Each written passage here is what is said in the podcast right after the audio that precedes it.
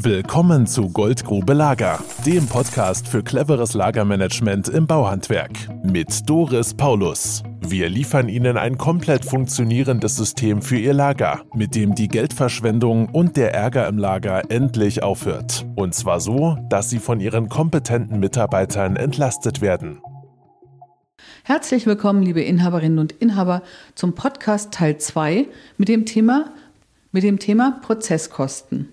Heute schauen wir uns an, wie viel Sie die Beschaffungsfahrten kosten und zwar ohne Lageroptimierung. Wir, das sind Matthias Oelze. Moin. Miguel Caposti. Hallo.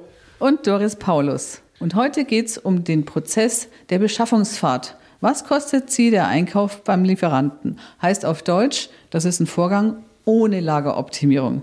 Matthias, wie geht es denn damit los? Ja, nehmen wir mal an, zwei Ihrer Mitarbeiter sollen morgens zusammen zu einer geplanten Baustelle für eine Montage fahren. Sie packen ihr Material zusammen und stellen fest, dass ein wichtiges Material, zum Beispiel SDS-Bohrer, fehlen. Ne, Sie können nichts finden im Lager, kommen zu Ihnen ins Büro und sagen, bestell uns bitte mal die Bohrer.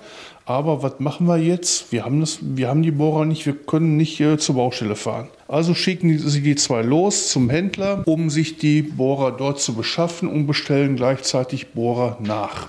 So, die Fahrt zum Großhandel dauert 15 Minuten.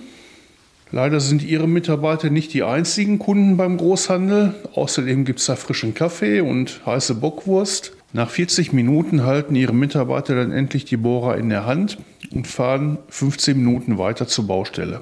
Der Weg von Ihrem Betrieb direkt zur Baustelle hätte 15 Minuten gedauert. Das heißt, Sie haben hier schon mal einen zeitlichen Mehraufwand von zweimal 55 Minuten gleich 110 Minuten.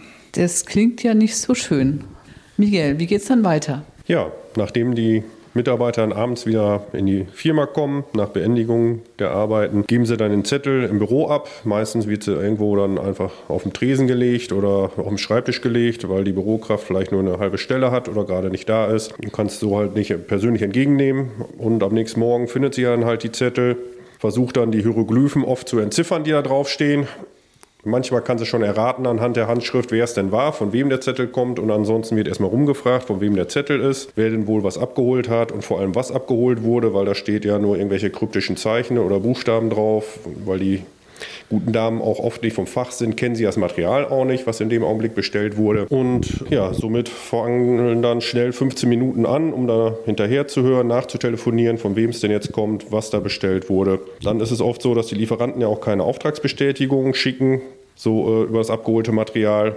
Und der Lieferschein kommt oft auch nicht zurück in eine Firma. Der fährt dann wahrscheinlich monatelang im Bulli rum und äh, dient für den Kaffee als Untersetzer. Und ja, deswegen telefoniert die Assistentin dann da wieder hinterher, entweder bei den Monteuren oder ruft beim Großhändler an und verlangt nochmal einen zweiten Lieferschein. Und somit haben wir dann die nächsten 15 Minuten auf der Uhr. Macht alles in allen 30 Minuten bei dem, was du beschrieben hast. Ja, und dann, Matthias, wie geht's weiter? Ja, im nächsten Schritt kommt die Rechnung. Die wird geöffnet, datiert, in eine Umlaufmappe gelegt und Ihnen zur Rechnungsprüfung vorgelegt. Da nehmen wir mal 10 Minuten an. Und anschließend überweist Ihre Assistentin die Rechnung, bucht sie auf den Auftrag, kontiert, scannt, locht sie und legt sie ab. Nochmal 10 Minuten.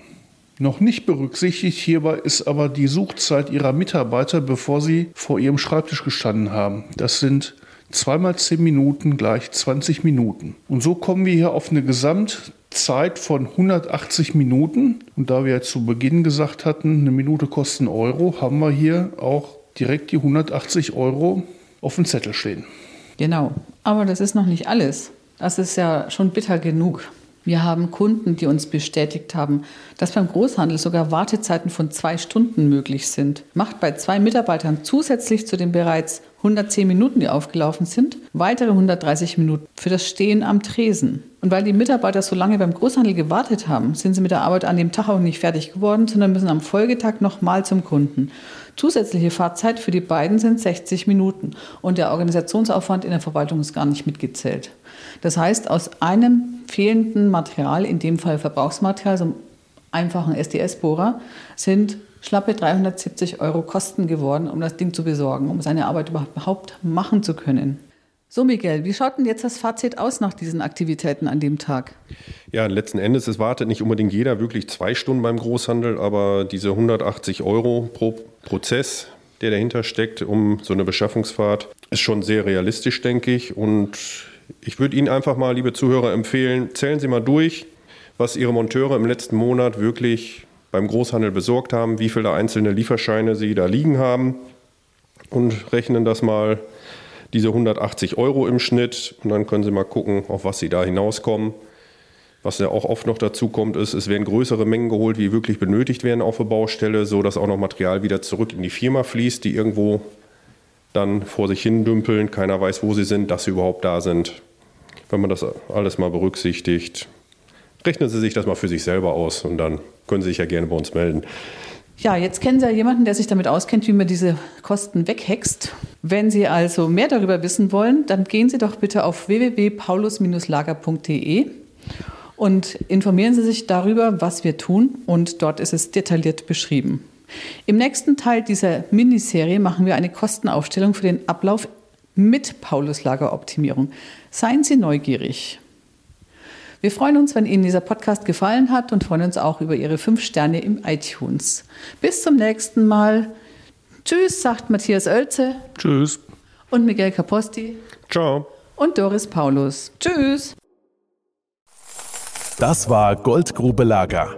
Wenn Sie mehr wissen wollen, melden Sie sich heute noch für ein Infogespräch.